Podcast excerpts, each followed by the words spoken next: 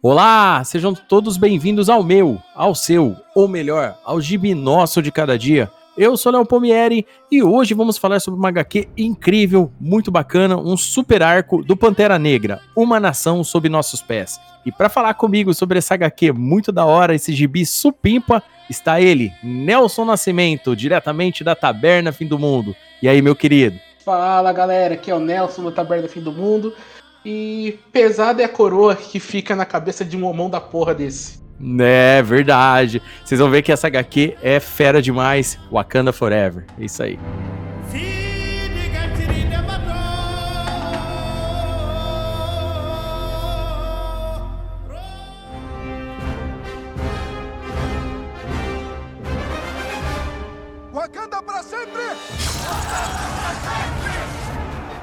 Então é isso aí, querido ouvinte. Essa HQ eu confesso que eu não não tinha lido, né? Aliás, é um, até uma crítica que eu tenho a fazer aí ao mercado editorial nacional, porque a galera Parece que essa HQ só veio pra cá por causa do filme do Pantera Negra, diga-se de passagem. E a galera pegou gosto depois, aí depois meio que regularizaram algumas publicações do Pantera Negra aqui. Mas sempre foi, desde quando eu me entendo por leitor, desde muito novinho, lá na década de 80, Pantera Negra a gente só conseguia ver quando a gente lia Vingadores, um Quarteto Fantástico da Vida ou qualquer outro herói, um Thor, uma parada assim sempre foi meio que negligenciado, né?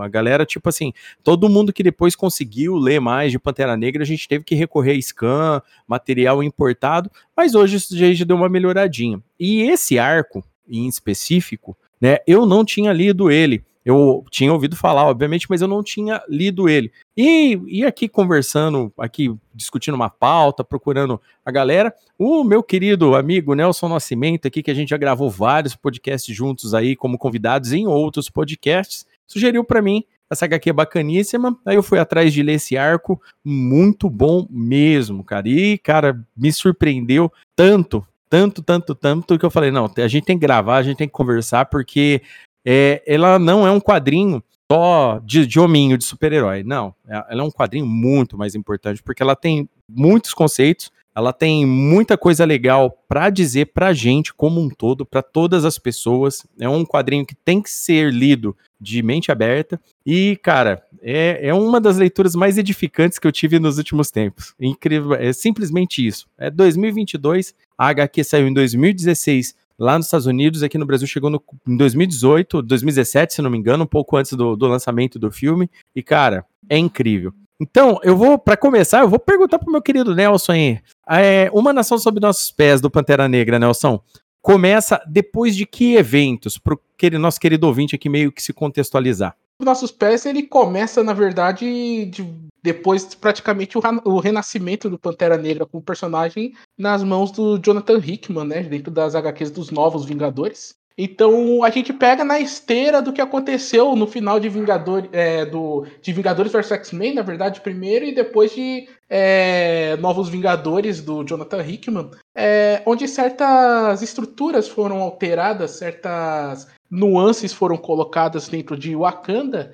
e o escritor Ta-Nehisi Coates então ele pega, né, justamente o final, a gente teve uma o início de confronto entre o Wakanda e o exército Atlante, né, devido ao ataque que o Namor fez a Wakanda. E nós tivemos também alguns outros conhecimentos, alguns outros momentos importantes, que é o envolvimento do Pantera como um dos principais Vingadores, como membro do Illuminati, como uma pessoa que chegou a efetivamente destruir planetas para salvar o salvar o Wakanda. E a gente ganhou um novo, uma nova nuance, uma nova perspectiva sobre ele, que ele ganha a alcunha de o Rei dos Mortos também, né? E isso uhum. vai ser algo que vai ser bem importante para essa narrativa. Ah, legal.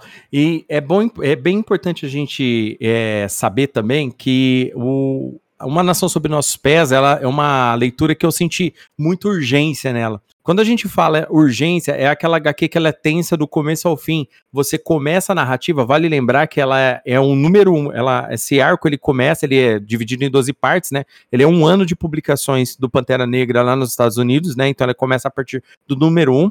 Como disse aí o Nelson, quem escreveu foi o, o Ta-Nehisi Coates, né? Ele ele é um escritor muito famoso nos Estados Unidos, ele escreveu vários livros, trabalhava no The Atlantic, se não me engano, né, que é um, um, um veículo informativo americano, e ele, sem, e ele é filho de um membro, né, ele é filho de um dos membros ele é filho de um dos membros do movimento Pantera Negra, né, que teve lá nos Estados Unidos, na época onde que estava tendo muitas é, manifestações antirracismo e tudo mais. A gente já falei aqui várias vezes aqui no Diagnóstico de Cada Dia, nesses contextos históricos, que os Estados Unidos ali, o pós-guerra do Vietnã, o bicho era muito complicado, né? Sempre houve um racismo estrutural é, assim pesadíssimo nos Estados Unidos e isso daí se perpetua e toda vez que acontecia qualquer tipo de, de problema com a nação americana, qualquer tipo de crise com a nação americana, né? O, os negros sempre estavam de um lado muito mais fraco na situação e eles sempre estavam sofrendo. Então tipo assim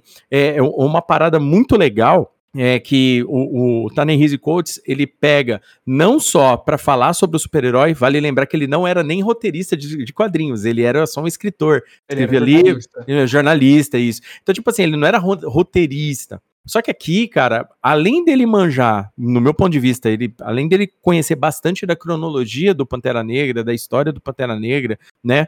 Uma outra coisa que é, é muito legal é que ele traz muito do costume africano em si. Não é porque Wakanda é totalmente desenvolvida, né? Que ela, que ela é um outro nível de, de, de tecnologia, né? Uma nação extremamente futurista. E a tradição aqui, dentro do quadrinho, ao mesmo tempo que ele é a salvação, ele é um dos vilões do quadrinho. O que eu acho mais legal que tem nessa, nessa HQ é, é isso. E o Ta-Nehisi Coates trabalha isso de uma forma muito legal, se utilizando de muitos conceitos realmente conhecidos dentro da cultura africana. Isso daí é muito legal. Por isso que eu, que para mim foi uma leitura edificante, porque eu aprendi muito com isso. Eu aprendi muito legal. É aquela leitura que você acaba de ler, você já vai lá no Google, cara, deixa eu saber do que, que se, do que, que se parece, ou do que, que se trata isso. Isso eu recomendo para qualquer ouvinte que, que tá lendo, quando vai ler sobre outras culturas, cara, vai atrás dar uma pesquisada. Galera, galera fala muito do lobo solitário, né? Lê o lobo solitário, então a galera vai lá para conhecer melhor sobre a cultura e tudo mais. Ta-Nehisi Coates, ele sintetiza, além de toda uma história é, de super-heróis, a história traz uma trama política que, na boa, não fica devendo para nenhum Game of Thrones, House of Cards. É uma parada muito legal. Cara, eu acho que é muito interessante esse ponto que você citou, né? Que o Tanner Coates, ele não é roteirista, ele era um jornalista, né? Esses uhum. jornalistas que fazem esses trabalhos mais extensos, né? Ele faz uma grande pesquisa. E eu acho que isso impacta diretamente na narrativa, na forma como a narrativa dele é contada, porque ele vai colocando pequenos é, detalhes, pequenos indícios, pequenas coisas que vai dando, é, vai nos mostrando o caminho que ele quer seguir é uma narrativa que, embora ela seja simples de você entender no final, mas ela não é uma narrativa super linear, super é, fácil de você perceber todas as uhum. suas nuances, né? Então, você vai percebendo as coisas aos poucos, você vai conhecendo personagens aos poucos, você vai entendendo é, aonde que esses caras estavam, é o momento, você vai entrando na cabeça do T'Challa aos poucos, você vai aprendendo sobre os novos apetrechos dele, e você, mais do que qualquer coisa, vai conhecendo o Wakanda como um, um país de fato, né? O... Eu não sei se você leu a versão que foi encadernada pela Panini, que saiu na, daquela, daqueles encadernados brancos que eles fizeram para nova Marvel, mas em uma das edições eles colocam a, a origem do, do Killmonger, né? Do, uhum. E aí você vê como no início o Wakanda era realmente um país é, africano muito Uh, como que eu posso dizer? Muito clichê, né? Nossa, essas casinhas, aí atravessando o barquinho de é, o barquinho a remo, e olha que coisa triste. E o Tanahisi, ele nos abre, ele nos brinda com um exemplo, talvez seja o maior exemplo de todos, do que a gente chama de afrofuturismo, né? Como ser a África no futuro? A África vai ser sempre um, um continente que vai viver sob a negligência do, do resto do planeta, é, a África vai ser sempre o, o continente onde, devido ao colonialismo, caiu nesse processo de pobreza extrema que ele tá. as coisas mudarão, eles darão a volta por cima. E eu acho que o que fica muito nessa narrativa, né? E o filme, o filme de 2018 pega muito isso, é justamente essa visão otimista das coisas, né? Que os vacandianos, eles têm tanta ou até mais é, capacidade no caso, eles têm mais. É, eles têm matéria-prima, né? Uhum. Estão de posse do Vibranium. Mas eles têm a capacidade de ser tão grande quanto qualquer outra nação do planeta. E Cara, eu acho a forma como ele escreve é tão carinhosa, é tão cuidadosa, e a trama política, né? Porque é quase uma história, não uma história de herói, é quase um, um suspense político que a gente está assistindo. Por mais que tenha é, é, coisas como o aparecimento do Éden, algumas lutas, o poder de absorver energia cinética e aí utilizar isso no contra-ataque, mas é quase como se fosse um, como você falou, um Game of Thrones, como se fosse um, para quem joga videogame, um Final Fantasy Tactics, né, que é uma coisa mais política, mais pensada, mais cerebral. É, um, um, bem lembrado por você, um, esses detalhes que ele vai colocando na narrativa enriquecem ela, né? Porque tem muita gente que às vezes, conforme. É, tem roteiristas aí, hoje, roteiristas que estão mais na, na cultura pop, que a galera que virou subiu para aquele status de, de super rockstar e tudo mais, o cara fica colocando muito elemento, muito elemento, muito elemento, muito elemento, você vai ver, tipo, quatro edições para frente, aquele elemento se perdeu. Tipo assim, o cara traz um, um conceito e o elemento se perdeu. Aqui não. Aqui tudo parece que foi minimamente pensado por ele, sabe? A impressão que me dá é que o Tanehisi Coates, depois da pesquisa que ele fez para criar essa trama toda, ele se isolou do mundo, deve ter pensado, cara, eu vou escrever um ano de histórias de uma vez. E, e eu sinto, no, assim, lendo esse arco, a fluidez dele me dá a impressão que ele já trouxe esse arco inteiramente pronto, sabe? A, o, o trabalho que o arco teve todo o, o, o, sentido de urgência que eu estava comentando, né? Sentido de urgência, quando a gente fala isso daí, é quando a gente está lendo o quadrinho, você sabe que alguma coisa tem que acontecer e tem que acontecer logo, porque senão vai dar uma catástrofe, né? Naquele melhor estilo Roger Stern, sabe? Eu sempre gosto de usar o exemplo do Roger Stern, porque o Roger Stern ele sempre soube escrever histórias onde que o, o herói, o protagonista, sabe, estava sob tensão né? Que nem a gente sabe do Cerco dos Vingadores, né? O, o, quem nada pode deter o fanático, esse tipo de, esse tipo de histórias que o Roger Stern escrevia. Ta-Nehisi Coates pegou muito bem trabalhando esse conceito, trazendo uma, uma Wakanda é, totalmente é, é, fragmentada. Quando a gente fala fragmentada, a gente teve alguns eventos, como o, o, o Nelson citou aí. A gente teve o evento do Namor possuído pela Força Fênix inundando Wakanda, e a gente também tem o evento é, pós-Guerras Secretas, lá daquela parada da da Ordem Negra. A Ordem Negra invadiu Wakanda é, por ordem do Thanos tal, e tudo mais. Inclusive, a Shuri, nesse período, era a Pantera Negra e a monarca da, da, de Wakanda e morreu. Tecnicamente, né, entre aspas, morreu ali defendendo a nação. E isso daí ajudou o, as pessoas perderem a confiança no Pantera Negra. Porque, e aí, é nessa hora que eu digo que a tradição de Wakanda era, é um dos inimigos que, que existem no, no quadrinho, por vários motivos. Porque Wakanda sempre foi muito mais conhecida por uma nação de guerreiros. Né? Ela não, nunca foi uma nação é, assim que, que, que, dava aquele enfoque social necessário para todos para toda a nação ter o mesmo nível de conhecimento, aquela parada é, é monárquica mesmo. De, de, uma elite ia ter sempre o, o, acesso a tudo e a outra elite e, e, a outra parte, né, não elite, a outra parte trabalharia, seria os lavradores, aquele tipo de coisa. Isso não mudou em, Wakanda, por mais que existia vibrânio, tecnologia, quem era plebeu era plebeu e quem era da, da monarquia, quem era elite, continuava elite. Era desse jeito em Wakanda. E o legal do, do quadrinho nesse sentido é que esses problemas que aconteceram em Wakanda após esses eventos culminaram numa guerra civil de duas, de três frentes. E no, no meio tá o Pantera Negra tentando reerguer sua nação, né, o T'Challa, após a morte da Shuri. De um outro lado, existem dois revolucionários, né? Que é o Tetu e, e uma menina com, com poderes que, que consegue tirar de dentro da pessoa os sentimentos que ela tem, né? Ou seja, se a pessoa tá com raiva, ela faz essa raiva ficar pior. Se a pessoa tá boa, faz sair mais bondade ainda. Tipo, ela tem esse tipo de poder. E numa outra frente, e do outro lado, a gente tem duas Dora Milaje que resolveram se revoltar contra a tradição do, do, de Wakanda nesse sentido, né? De, de, de as mulheres serem só consideradas para reprodução, é, de, de as, as guerreiras não terem escolha, esse tipo de coisa, e fora que, que o país todo também está fragmentado. Tem pessoas aí, tem desertores, tem caras é, que não sabem o que tem que fazer, ou seja, Wakanda muito diferente do que a galera viu no filme, por exemplo, entendeu? É uma Wakanda fragmentada. E isso daí é legal porque quando a gente fala no contexto africano da história, quando a gente vai, é, volta lá na história da África mesmo, como um todo, a gente sabe que, que toda vez que rolava algum tipo de insurreição, algum tipo de, de problema dentro da África, era sempre um cara que começava uma revolução, né? Geralmente ele era de alguma tribo em específico, que a gente sabe que o Wakanda tem as tribos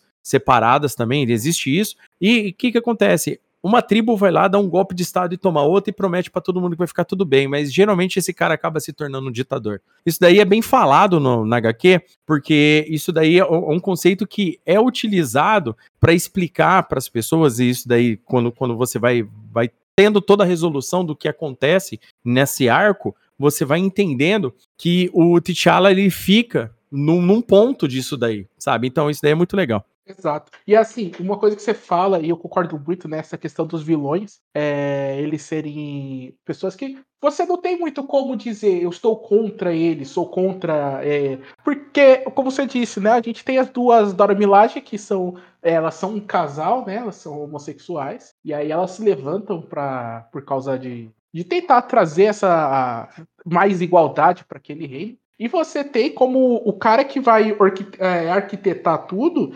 é um filósofo, né? E praticamente um democrata, vamos dizer assim. É, o, o plano dele, basicamente, é que a monarquia tem que cair ele vai.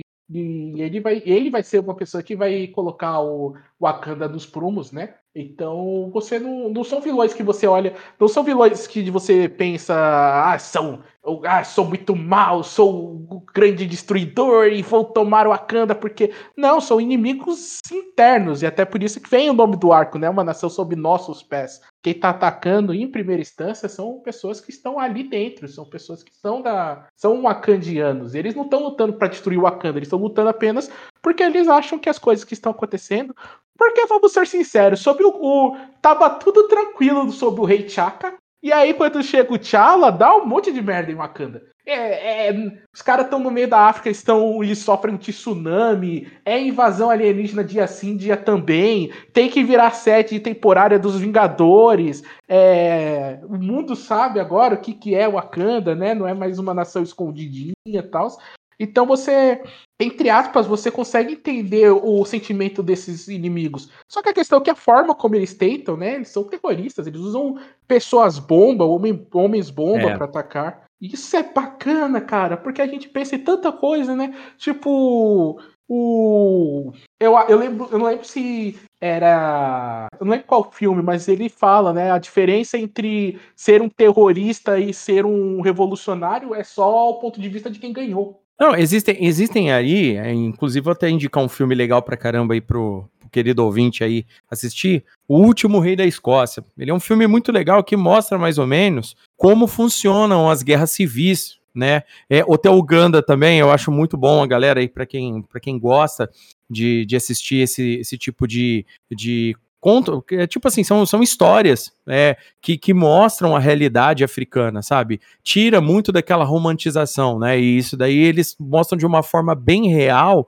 como que são feitas as guerras civis lá dentro e como a, a o, o, tempo, tipo assim, o círculo de ódio nunca acaba, porque a forma como, inclusive tem uma, uma frase fortíssima na HQ que mais para frente a gente cita, mas é que ela sintetiza muito isso sabe? É, com relação quando, quando você renova uma nação, quando você quer uma coisa nova para a nação, né? E tipo assim, o, o, esses filmes eles sintetizam muito bem o que esse arco fala. Mas uma coisa legal aqui que, que eu gostaria de falar é que a figura do monarca, por nós brasileiros aqui, pela, pela nossa educação e tudo mais, é muito romantizado. Tá, é, é extremamente romantizado a figura de monarca em qualquer situação, né? Ah, porque o rei isso, o rei aquilo tal e tudo mais. O legal, o Taneishi Coates pegou toda essa, essa, essa ideia do monarca, né, e desfragmentou ela, né, ele, ele desfragmentou não, ele fragmentou ela. Por que que acontece? Ela separa o T'Challa entre o cientista, porque o T'Challa é cientista, né, todo mundo sabe disso, ele é o cientista, o herói, o rei tá bom? E um homem de família, porque ele é um homem no final das contas, né? Ele, ele, ele gosta da família dele. Na, dentro do ser dele, ele tem aquele negócio de proteger a família. E ele se culpa muito pelo que aconteceu com a Shuri. Não só ele se culpa só pelo que aconteceu com, com a nação wakandiana, mas ele também se culpa muito pelo que aconteceu com a Shuri. Uma coisa que é legal, uma nação sob nossos pés, a gente pode interpretar de várias formas. E uma coisa que é muito legal, o Nelson bem lembrou, é que existe nesse quadrinho um idealista. E esse idealista, as ideias desse idealista são pegos por um antigo pupilo desse idealista que começa essa insurreição, que é o Tetu, né? E tipo assim, é, é aquela coisa, a ideia, ela é, a, ela é uma força motriz por si só, né? A gente viu várias revoluções através do mundo e, e a história mostraram várias revoluções. Só que assim, como você pega essa ideia e você a usa para você atingir o objetivo, para criar uma nova, é, um novo caminhar para a sociedade, que é o que define se a sua ideia está sendo bem utilizada ou não. E a gente viu na, na, durante a história que grandes ideias foram colocadas por água abaixo e hoje são demonizadas. E aqui é, acontece praticamente a mesma coisa. A ideia é pega, só que o que, que acontece? Como o, o Nelson citou bem que ele, o cara é quase um democrata, né? Por quê? Porque o cara entende porque a nação não é o rei, não é o Pantera Negra. O título de Pantera Negra, é, pela, pela cultura wakandiana, é, uma, é um dom divino, sabe? Ele é a deusa Bast que, que abençoa o Pantera Negra. Então, se a deusa Bast falou que ele é o Pantera, a gente tem que obedecer por, tipo assim, soberanamente tudo que ele fala. E o, o, o idealista que tem aqui no quadrinho, ele pensa diferente. Ele pensa que o rei existe, o monarca existe para servir a nação. Uma nação sob nossos pés não é que, tipo, o, o, a nação tá por baixo do rei. Não, é o contrário. É aquela famosa, aquele famoso esquema de servidão. Na verdade, o conceito é completamente diferente. E o T'Challa, durante todos esses 12 volumes, né, esses, essas 12 edições, né, esse arco completo, ele tem que entender o lugar dele dentro de Wakanda também. Então, isso é muito legal porque a história, além de trazer todo, todos esses conceitos que a gente está falando, ela transforma o T'Challa em um monarca onde que ele reprime com força todas as revoluções, reprime com força e tudo mais, e o que é questionado, inclusive por alguns membros do conselho dele, ó, você tá matando, a gente tá matando a nossa gente, né? É, é mais ou menos. Tem, você tem a é... figura dos cães de guerra, né? Dos War Dogs. Isso. São equipe de, é, de espionagem e contravenção, praticamente, de elite, né? Do, a serviços do, do T'Challa. Eles chegam, fazem, acontecem, invadem, matam, é, é, espionam o próprio povo. E isso é uma coisa que, assim, aqui no Brasil a gente não consegue conceber, mas você pensa que esse quadrinho foi escrito por um americano nos Estados Unidos, onde essa questão do, de espionagem, de autoespionagem, né, o governo espionar seu povo em nome da segurança, é algo que tá é, é algo que tá nas notícias sempre, todo dia, né? É, é que tá sempre aqui, em voga. Uhum. Exatamente, é que nem aqui no Brasil, a gente caso de corrupção, caso de é, é, de desvio de verba, sempre está no jornal, lá essa questão do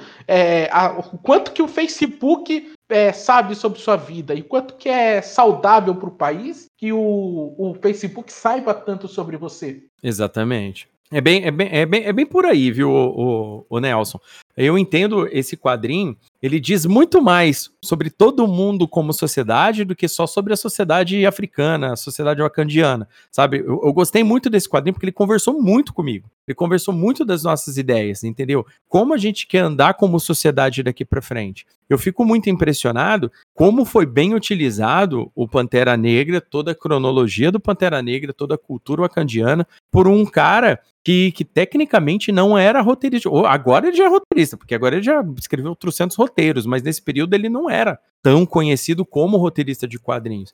E isso daí é legal, porque assim, tudo que é escrito na HQ, uma coisa que eu senti na HQ que eu achei muito bom é que ele é um quadrinho que, que uma pessoa, vamos supor, mais intolerante, que tem que tenha, quem sabe, preconceito, esse tipo de coisa, ela vai ler o quadrinho e ela não vai se sentir, vamos supor assim, como eles gostam de dizer, a galera que mais assim, intolerante, gosta de dizer, ah, eu tô sendo pressionado por essa ideia, eu tô sendo assim. Não, negativo. Esse quadrinho ele não te pressiona com ideia nenhuma. Ele vem aqui, ele te explica conceitos de realidade, como que a realidade funciona.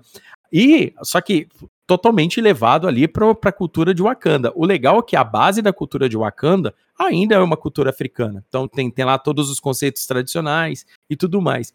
E uma coisa que eu gosto nesse arco, em, em, principal é que o Vibranium, pela primeira vez, não é o foco central do, do quadrinho. Isso daí é muito interessante. Ah, pô, um arco do Pantera Negra onde que os caras no final, os bandidos querem Vibranium. Não, tem bandido que quer Vibranium? Tem, mas esses bandidos, eles só são um, um tipo de vamos supor lá, um de esquenta no negócio, entendeu? É um, os caras que estão ali para outros detalhes. E uma coisa muito legal que, que eu gostei no, no quadrinho é que a Shuri, né, durante a leitura, a gente meio que entende que a Shuri tecnicamente está morta. Ela está tipo num, num, numa câmara lá, onde que ela ficou entre a vida e a morte, né, com a tecnologia do, do T'Challa, né, da tecnologia de wakandiana. E depois é, ele vai explicar em alguns arcos futuros do próprio Tanehisi, né, que ele uhum. ele, ele faz, continua no título, né? Ele continua com o Império Galáctico de Wakanda. Aquilo que ela tá é, é tem parte tecnológica, sim, mas aquilo meio que é o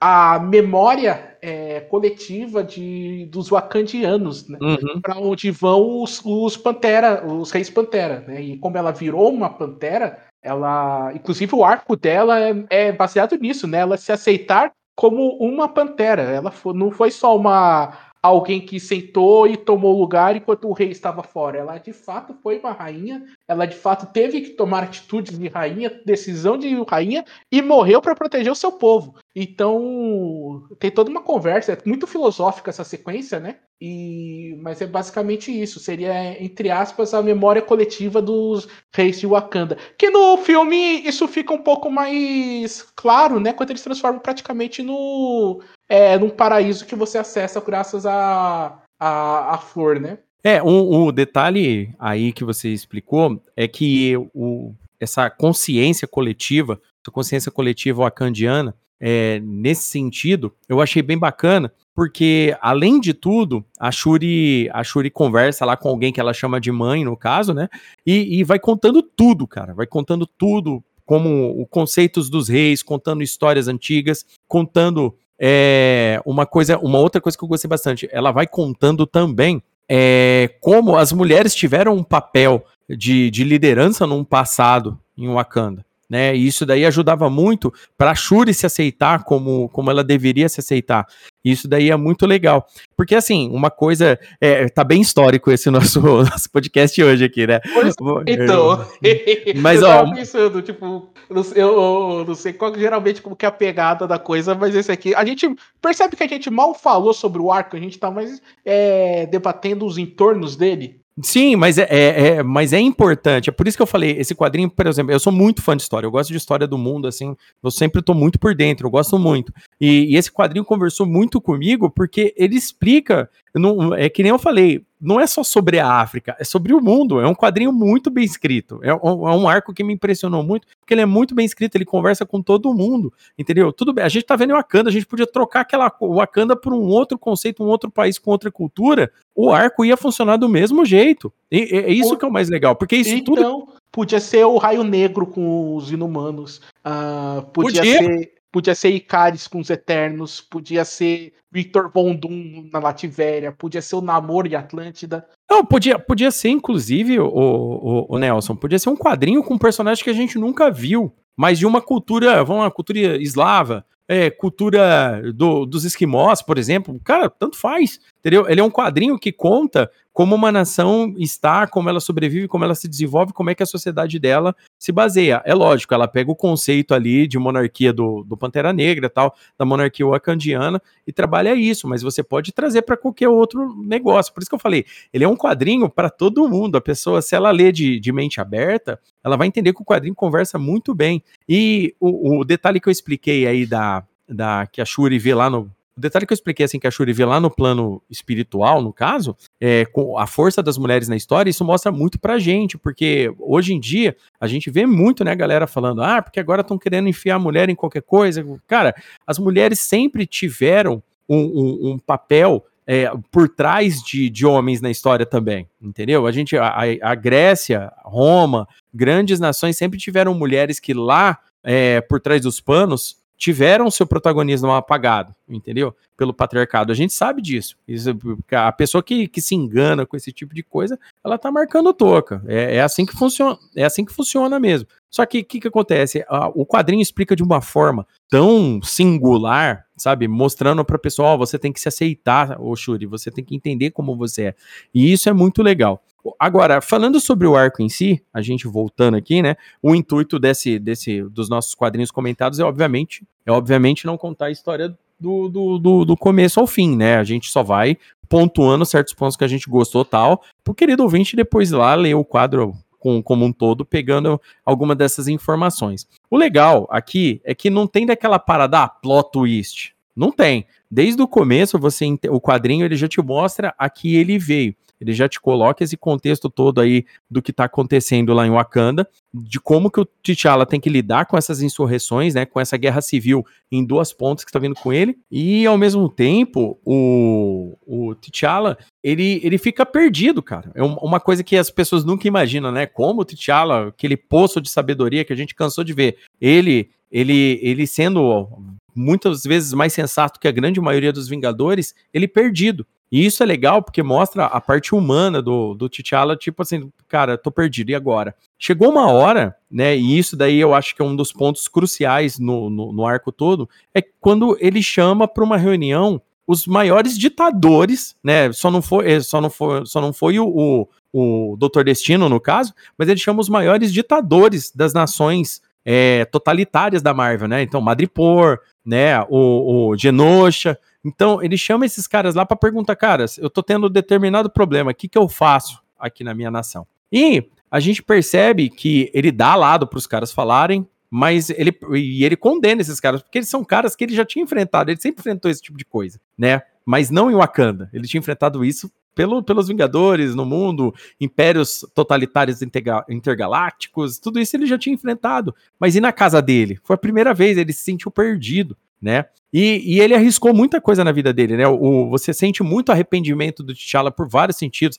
A, parada, por exemplo, dele com a Aurora, por exemplo, da Tempestade, entendeu? Você, você sente que ele tá arrependido. Então, tudo isso é uma carga pesada pro T'Challa na situação, junto com essa guerra civil. Então, ele, além de tudo, ele tem muito arrependimento. E isso leva ele a chamar esses caras para conversar. E os caras não se fazem de rogados, eles explicam exatamente pro T'Challa como é que eles é, suprimiram qualquer tipo de revolta na nação deles. E falou ele. É louco, porque a pessoa que tá lendo, ela às vezes pode pensar, meu, é só mandar matar e não sei o que, não sei o que, não sei o que. E aí, quando você vê assim a sua, o seu pensamento é, mostrado né, na forma das criaturas mais abomináveis do universo Marvel. Porque, porra, Madripoor, é, a criançada tá conhecendo agora, né? Por causa da série do Falcão Soldado Invernal. Mas Madripoor é um inferno. Madripoor é, é um, é um lixão. terrível, é um lixão e que no, em cima do lixão tem um cassino saca? É tipo Cuba é, nos anos 40.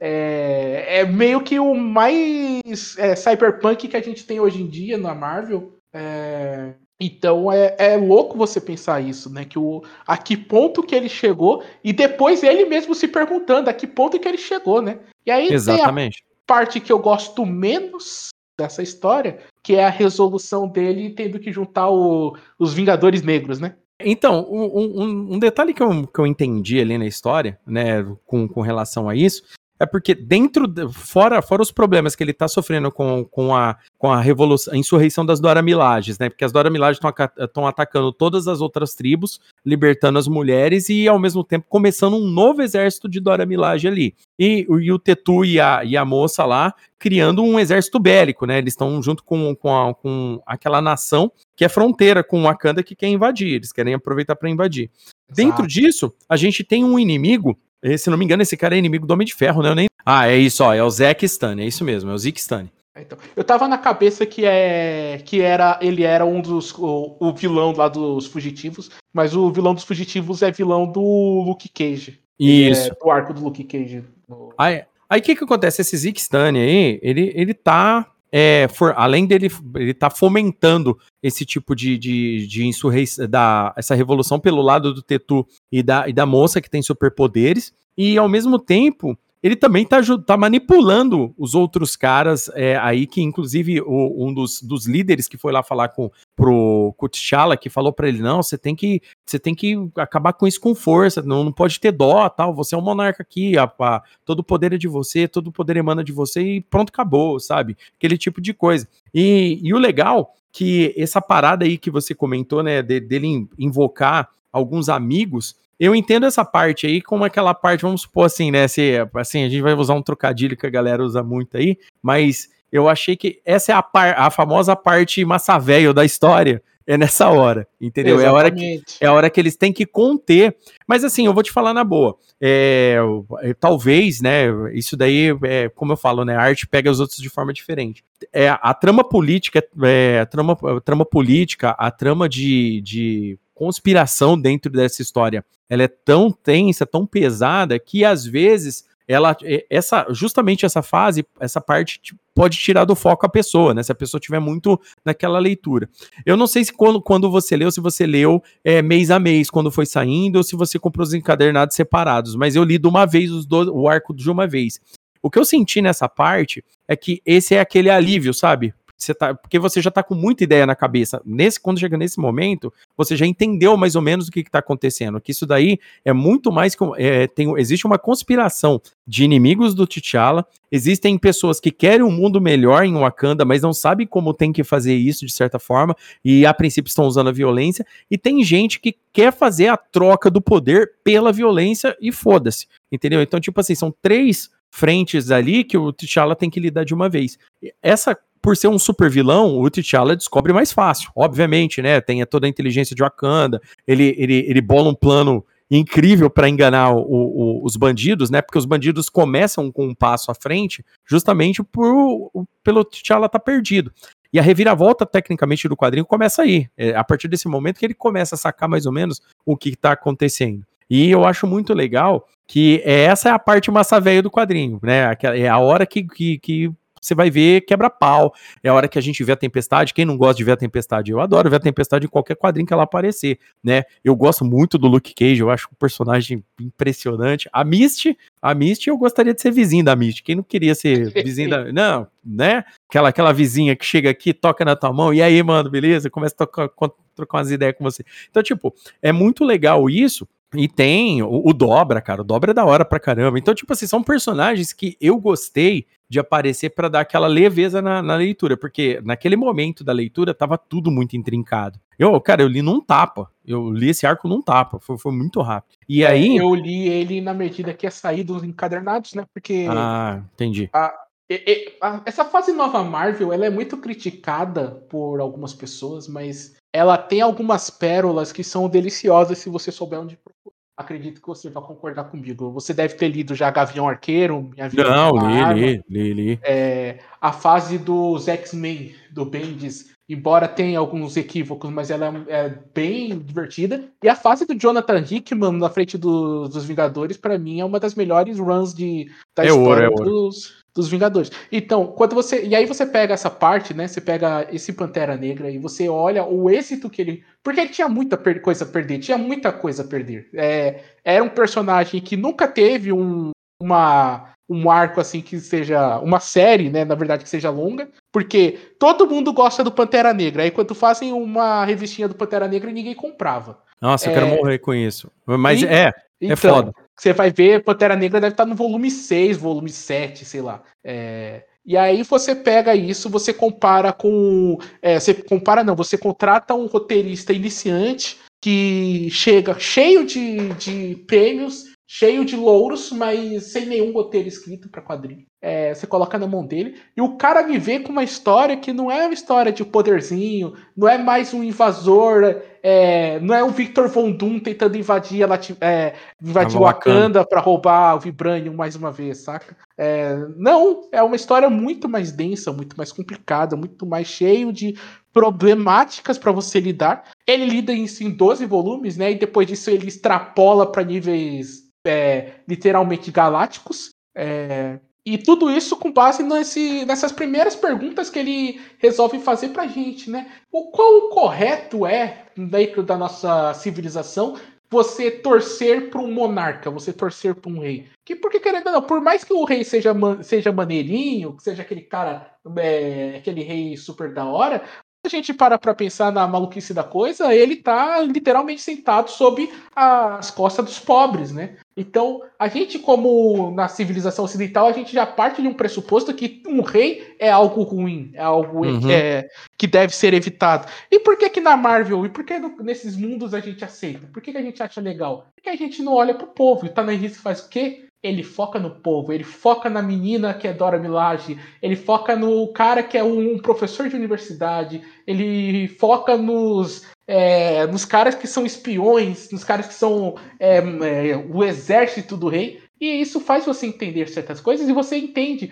é, aquela frase que ficou famosa, né? Como é pesada a coroa em cima da cabeça do rei. Exatamente. É, o, é, é, nessa hora né, que você entende que a romantização do, do monarca cai por terra, porque o monarca, no caso, é um ser humano é, predisposto, né? Ele tem predisposição para o erro, entendeu? E, e, isso fica muito evidente, a situação fica tão complicada que o, o, o T'Challa, ele fica, ele fica a, a, a, ponto de ir atrás de tiranos para saber o que vai fazer, é, faz reuniões periódicas, espiona a sua população o tempo todo, ou seja, ali mostra no, no, no assim, nesse arco pra gente, que a Wakanda antiga não está funcionando mais e não vai ser ela que vai resolver o problema. Né? E, é, e é aí que eu acho que é a parte mais importante do quadrinho, porque a investigação deles levam diretamente ao professor universitário idealista, entendeu? Mas por quê? E, e, a princípio ele é considerado como cabeça da, da insurreição. E na verdade não é ele que é o cabeça da insurreição. Ele só ensinou os valores é, ideológicos dele, ele só ensinou a cultura, e isso fica bem claro, que não é porque o cara tem uma ideologia diferente, que ele quer uma mudança como sociedade, ele tá jogando fora as tradições antigas, isso é muito importante, isso diz muito para a realidade aqui no Brasil, entende? principalmente para gente que está passando por um, um, problema muito de conservadorismo exacerbado, isso daí é bem legal, você não precisa jogar o passado né, tradições, cultura para fora para você mudar uma sociedade. E é isso, fica bem claro no quadrinho, isso é muito legal. Mas o professor é tido como problema, entendeu? Não, peraí, quem tá é esse cara que tá inflamando as ideias. T'Challa vai lá pessoalmente conversar com ele. Vale lembrar que o T'Challa vai, vai tentar primeiro fazer o que todo todo cara que tá com em baixa, né, todo é, líder em baixa faz. Ele vai tentar ir lá de cara com a população, aparecer para todo mundo ver, sentir que o monarca tá perto, aquela coisa. E nesse momento acontece um atentado. E para mostrar, isso daí é mais um tapa na cara do T'Challa para mostrar para ele, cara, não adianta você ser populista. Não adianta você. essa cena, né, cara? Nossa, essa cena, ela, é, ela é uma das mais marcantes do arco. Não adianta você mostrar que você é populista, que você é amigo da população. Tô com vocês, olha aqui. Você vai lá no centro da maior cidade de Wakanda, da sua capital, onde que tá todo mundo livre, feliz, maravilhoso, entendeu? Para mostrar que você que você é alguém. No final das contas, o ser humano vai, rola aquele atentado pesadíssimo. O T'Challa fica com a, a mãe adotiva dele, que ele chama de mãe, né? Obviamente, mas a, a, a esposa, a, a, esposa mais recente do, do T'Chaka, lá, ele pega ela no colo, ela fica aleijada. Então, tipo é assim. A Rachonda? Ele... É, é... é a Ramonda, isso. Ramonda. Isso. A Ramonda, então, tipo assim, ele fica muito, muito abalado com isso, porque ele percebe que ele errou muito. E aí, ele vai lá, é, obviamente, ele vai lá conversar com o idealista. E, cara, é uma edição inteirinha, inteirinha de uma conversa sobre ideias do que é ser rei, do que é ser um homem, do que é ser um cientista, do que é ser um herói. Cara, é muito foda, velho. É muito foda. Porque o, o T'Challa, ele sempre, ele sempre viu as coisas como um direito de nascença dele, mas ao mesmo tempo ele sempre sentiu muito o peso disso. E o idealista fala para ele, cara, você não tem que sentir esse peso sozinho. Esse é o problema. Você quer sentir esse peso sozinho porque a tradição diz que você tem que sentir esse peso sozinho. Mas até quando você vai continuar assim? Tá claramente não tá funcionando.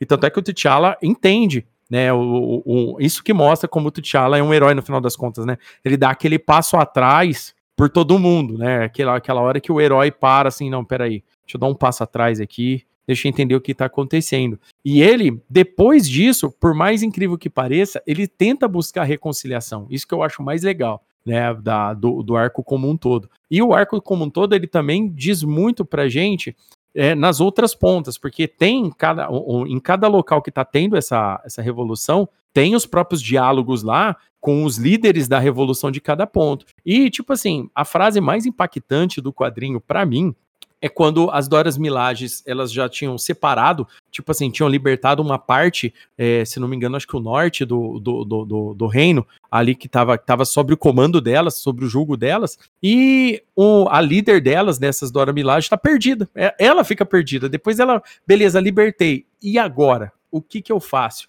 E aí um, elas vão ter uma anciã com elas que ela, que ela fala assim: mãe, eu juro, tô fazendo tudo que eu posso. O que, que eu faço? Ela fala: eu lamento, mas você vai ter que fazer mais. E aí ela fala assim: agora vocês têm que decidir. O que, que vocês vão erguer no lugar do que vocês destruíram, que vocês derrubaram? Vocês vão ser só destruidor e assassina, carniceira bandida, por quê? Porque elas matam um monte de homem que tá lá, né? Aí ela fala assim: vocês se esqueceram da parábola de exame, que é uma provavelmente uma parada da cultura é, ali é, wakandiana ou africana, talvez, quem sabe? E ela fala assim: não se constrói uma casa livre com as ferramentas de um feitor de escravos. Mano, puta que pariu, velho. Mano, é, foda. É, é por. Cara, quando o, a gente tá, assim, até falando um pouco de, de bastidores, né? A gente tá tentando gravar esse episódio faz muito tempo, né? E tipo, e aí você, mano, só me fala um quadrinho, só me fala um quadrinho que, que a gente, que se eu não tiver lido, eu corro atrás, a gente lê pra caralho, não sei o quê. E aí eu fiquei pensando, porra, que quadrinho assim, tipo, a galera provavelmente não lê, não conhece, é, e vai querer ir atrás assim, e, e é um negócio impactante, né? Uh, porque seria muito fácil eu falar, ah, não sei o que, vamos falar de Sandman. Vamos falar de uhum. Cavaleiro das Trevas, que todo mundo conhece, todo mundo já leu, não sei o que. Aí eu pensei, mano, olha, olha o impacto que tem isso e olha todas as, as coisas que a gente vai pensar é, quando a gente lê esse quadrinho, quando a gente vai conversar sobre esse uhum. quadrinho, o quão complexo ele é e o quão ele não foi tão. Tipo, ele foi muito bem avaliado, né? Ele foi muito bem dito por muitas pessoas, só que eu não vejo muita galera é, falando tanto sobre. Falaram bastante na época do filme, porque infelizmente é, agora Pantera Negra pra galera é só, o, é só o filme e esse quadrinho, né? O que veio antes, o pessoal não desconhece um pouco. Mas. É, quão rico que é essa narrativa, o quão cheio de detalhes, de nuances que você consegue encontrar. Só disso, de o seu, entre aspas, vilão ser um professor de universidade que prega um mundo melhor, isso já é muito louco, isso já é muito é, contra o que tá. O, o que está na nossa cabeça hoje em dia, né? É pensar que, meu, é, às vezes, como você falou, boas ideias são porta de entrada para coisas terríveis, para destruição, para morte, né? O... Acho que ninguém pensa que, sei lá, um é, o cara que pela, o, pela primeira vez é, falou que sobre é, justiça e liberdade na Roma antiga, ele não pensou em toda a merda, todas as batalhas, todas as guerras que iriam acontecer da libertação dos países que estavam sob jugo de Roma antiga. É, não, ele pensou, porra, ia ser legal se a gente não pagasse tributos para aqueles otários, né? E, e, e, assim, as coisas acontecem, as coisas se incendeiam, as coisas crescem na cabeça do povo, tomam outras outras medidas.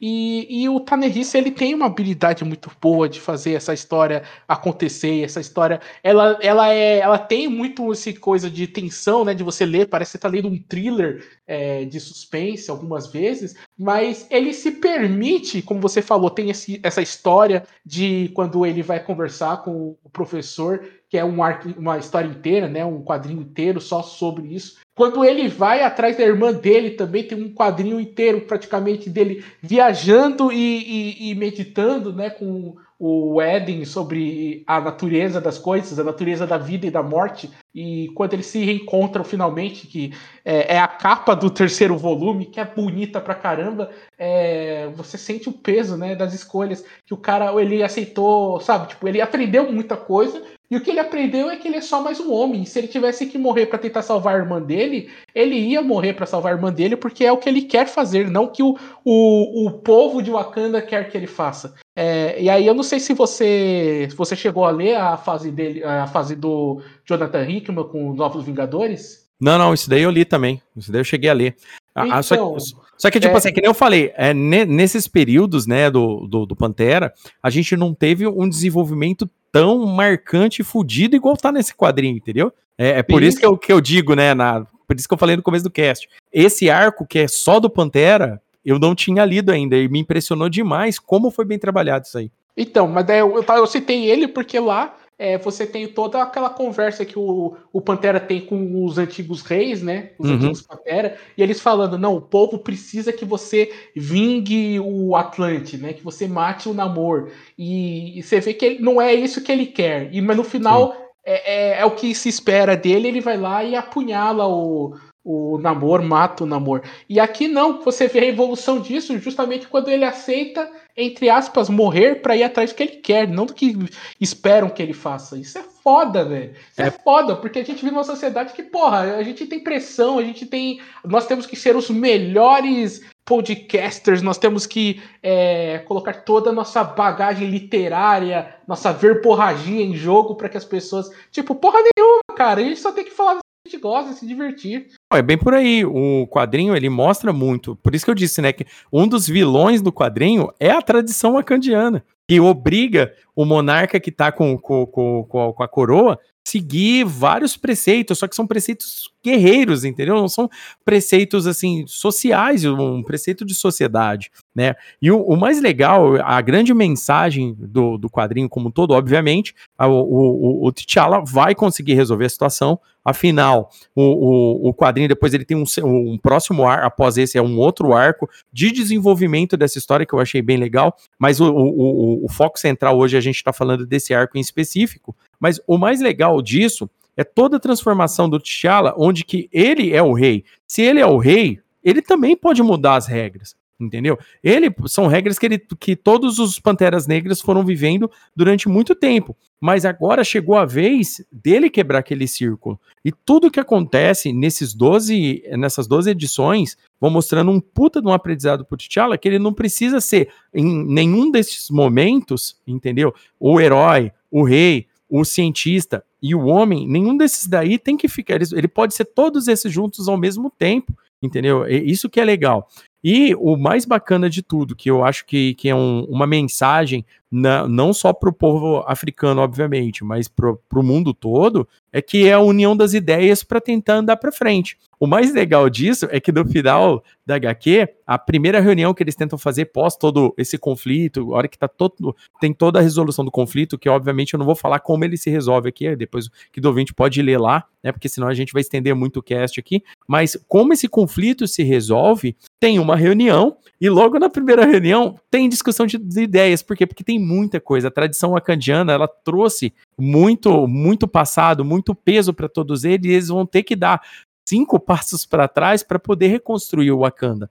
Então a mensagem assim que, que mais me marca nesse quadrinho, que fica assim para mim, né, é que eu acho assim que ele mostra o resultado de escolhas. Ele é um quadrinho que mostra o resultado de escolhas. O que que a gente quer? A gente vai querer continuar errando? A gente quer ficar inerte, esperar o curso da vida? A gente quer se desenvolver? sabe? Então, tipo assim, são, são esses, é, essas são as maiores mensagens do quadrinho. Tem ação, para pessoa que gosta de ler quadrinho, tem ação, tem ação, obviamente, tem cenas berés do, do, do Pantera Negra lutando de braço amarrado, tem de tudo que vocês pensam aqui, porque, porque o T'Challa é um puta super-herói, não tem, tem nem o que falar. Mas o mais legal de tudo isso é ver como ele sai, provavelmente, do maior problema que a vida dele, que ele já teve na vida. Sabe? Eu acho, acho que esse é o grande Chan de uma nação sob nossos pés. Pois é, cara, eu concordo, eu concordo. E assim, é, se você gostou, vai atrás do. Eu acho o arco dele no, no Capitão América um pouco inferior, mas ele tem umas sacadas dessas, sabe? Que tipo, você lê e você fala, cara, que legal, sabe? E que legal que a Marvel não, não colocou o cara preto só pra escrever personagem preto, saca? Ele viu que é. o, o, maluco é foda, colocou pra escrever Capitão América, sabe?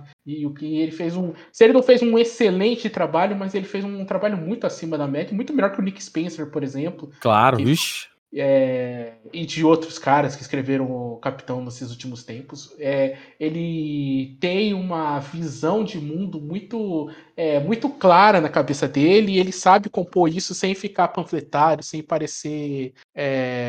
Sem parecer chato, né? Sem parecer que, é, entre aspas, que ele tá militando. Ele tá militando porque a arte é militar, de uma forma ou de outra, se você é conservador, se você é, é progressista, mas se você produz arte, você vai estar tá militando de uma forma ou de outra.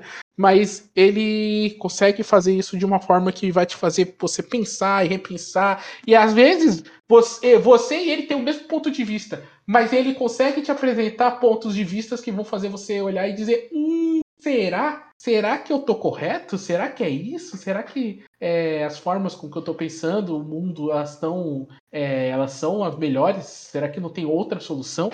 E isso é muito foda, sabe? Quando você não, não precisa ficar é, pegando a sua. o que você quer escrever, o que você quer mostrar e esfregar na cabeça do público. Você deixa com que ele, ele chegue na sua conclusão. Afinal, no meu ponto de vista, deixar o, a pessoa raciocinar, digerir tudo que ela leu ainda é o melhor remédio, porque a pessoa, ela tem, ela se coloca nos lugares ali, como você disse.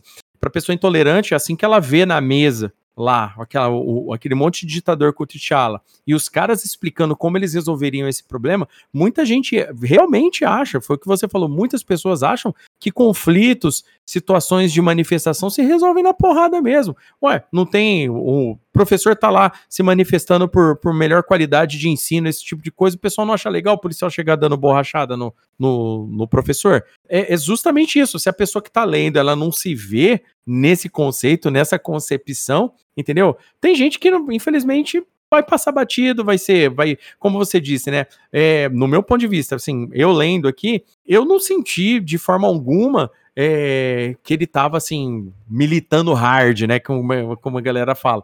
Eu senti aqui que, no caso, ele tava passando ideologicamente que o conflito não é o remédio, que o conflito físico, que a violência não é o remédio. Tanto é que tá todo mundo tentando pela violência. O T'Challa, o Tetu, só que a parte do Tetu é de fato, ele, ele já cansou de conversar. Você nota que ele, ele tá no papel, e isso daí é muito importante. Por isso que eu falei que ele, o quadrinho não, não conversa só com pessoas intolerantes. Porque eu já vi pessoas que, que sempre foram good vibes, da paz e tudo mais, hoje dizerem que o certo é sair na porrada mesmo. Então, tipo assim, o quadrinho conversa com essas pessoas também. Porque ali é um cara que cansou de conversar, que acha que, não, que a conversa não resolve mais, que agora a insurreição tem que ser na porrada. Tem as Dora Milaje que tentaram pela violência e estão sentindo vazio pela violência, porque é isso que elas sentem. Você sente porque elas estão perdidas, porque não, beleza, a gente veio aqui, matou, resolveu o problema, derramamos sangue. Tá, e, e agora? O e agora que era o problema. E o T'Challa tenta pela violência e sente o peso de ter que fazer isso, de estar tá matando o próprio povo dele, porque é isso que acontece, querido ouvinte. No começo, eles estão literalmente, o exército do T'Challa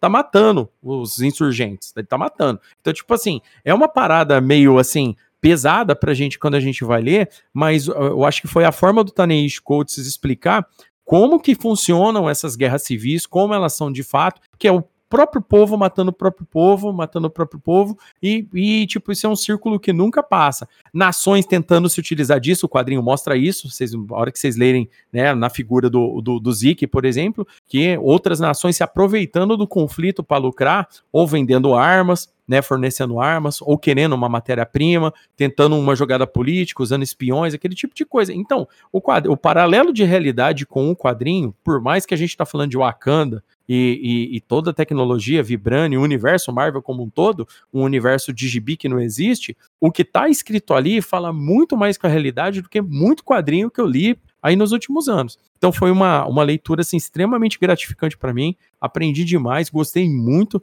do que o Taneishi Coates escreveu. Ou, só citando um pouco do Capitão América dele, é, eu sinto que isso, isso além, além de ser legal pela parte da Marvel, falando, não, você vai escrever agora aqui o, sobre o Capitão América, você percebe que ele se desafiou a escrever um personagem fora da, da área de conforto dele, porque o Taneishi Coates, ele é um conhecedor da cultura africana como, como um todo. Então, tipo, tudo bem, ali com o Pantera Negra, ele, com o Pantera Pantera Negra, tecnicamente ele estava em casa, né? Ele estava trabalhando com uma cultura já familiar para os estudos dele.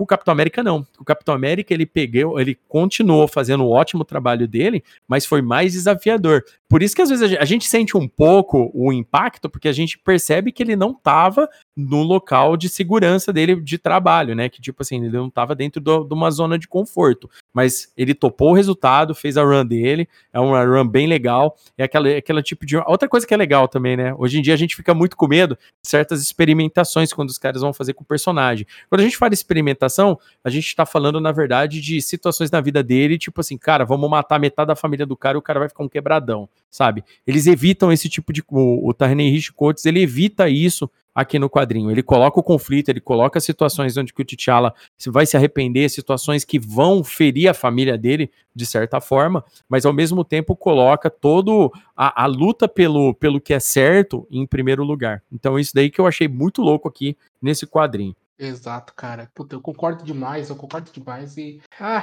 é, a gente torce para que em breve apareçam novos Tadanice, né? Novos escritores que consigam fazer essa, os quadrinhos. A gente vai atrás de coisas diferentes, né? A gente lê quadrinho francês, a gente vai ler quadrinho sul-coreano, a gente é trouxa, uhum. mas o, o, quem mantém o, a indústria viva, a gente sabe que são as grandes comics americanas. Então, é, a gente torce para que apareça mais caras desses com ideias diferentes, com formas de escrever diferentes que consigam é, fazer com que essa, essa indústria volte a ser o que já foi, né? Pelo menos que se mantenha, porque infelizmente a gente sabe que hoje é, quadrinhos não é mais um negócio tão rentável assim. A gente vê cortes de equipe da, da tanto da Marvel quanto da DC.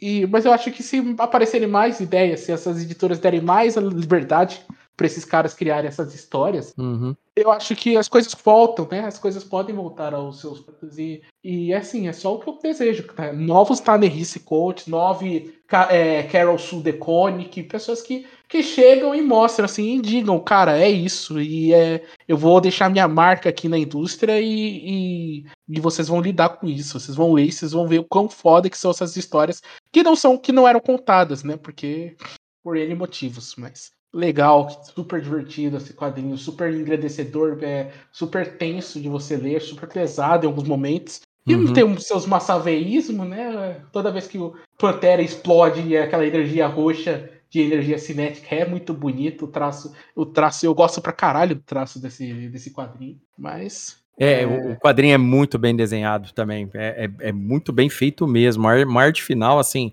belíssima, né? É aquela parada, né, cara? O Wakanda é colorida, né? Isso daí é, e, e ela contrasta muito com, com o tom de pele do, do, dos personagens, né? E, tipo, e isso daí fica muito legal é, quando, quando trabalha, porque, tipo assim, outra coisa, expressão de rosto, cara, expressão de tristeza, preocupação. Cara, é, é tipo assim, ele é um quadrinho que. É aquela, aquele velho quadrinho que você tá lá junto com o protagonista, sofrendo junto com ele. Porra, T'Challa, você tá fudido, velho. você vai lendo, você vai falar, rapaz, você tá no sal aí, que coisa, que rolo que você vai ter que desenrolar. Mas é isso aí, uma nação sobre nossos pés do Pantera Negra. É, foi o quadrinho de hoje comentado aqui por mim e pelo nosso querido Nelson Nascimento aqui da Taberna do Fim do Mundo. Então vamos lá, Nelson. É, conta pra galera, se a galera quiser conhecer melhor seu trabalho, conhecer seu trampo na internet, onde é que o pessoal te encontra? Cara, eu tenho um podcast que é o Taberna Fim do Mundo, né? Vocês podem encontrar a gente no Spotify e em outros agregadores de podcasts por aí. Ah, o nosso Instagram é TabernaFM, nos procure lá. E a gente faz lives também de vez em quando, de segunda a sexta. Falamos, é, jogamos alguns joguinhos, mas a galera quer fazer, ficar fazendo perguntas sobre os novos filmes do X-Men Quarteto Fantástico. Então, se você também é. quiser fazer perguntas sobre os filmes, é, apareçam lá, é Taberna FM. É isso aí. O Nelson vai voltar aqui para falar mais de quadrinho, obviamente, né? O Nelson aí, conhecedor absurdo de quadrinhos aqui. Um grande amigo que eu fiz na Podosfera aqui, inclusive, né? Mais um, um grande amigo aí da, da iniciativa Podcasters Unidos que eu trouxe aqui no, no Gibi Nosso de Cada Dia aqui para participar junto com a gente, né? Porque o underground é a solução, querido ouvinte.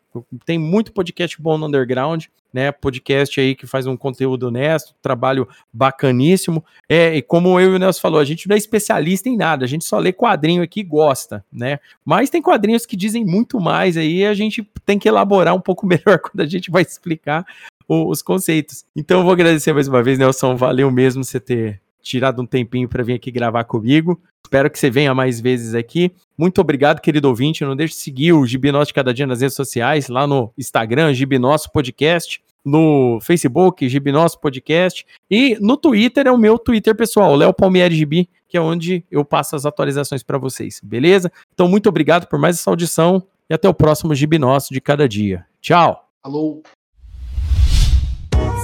A iniciativa Podcasters Unidos foi criada com a ideia de divulgar podcasts menos conhecidos, aqueles que, apesar de undergrounds, têm muita qualidade tanto em entretenimento quanto em opinião. Por aqui você tem a chance de conhecer novas vozes que movimentam essa rede. Então entre lá no nosso Instagram, o arroba Podcasters Unidos, é só escolher e dar o play.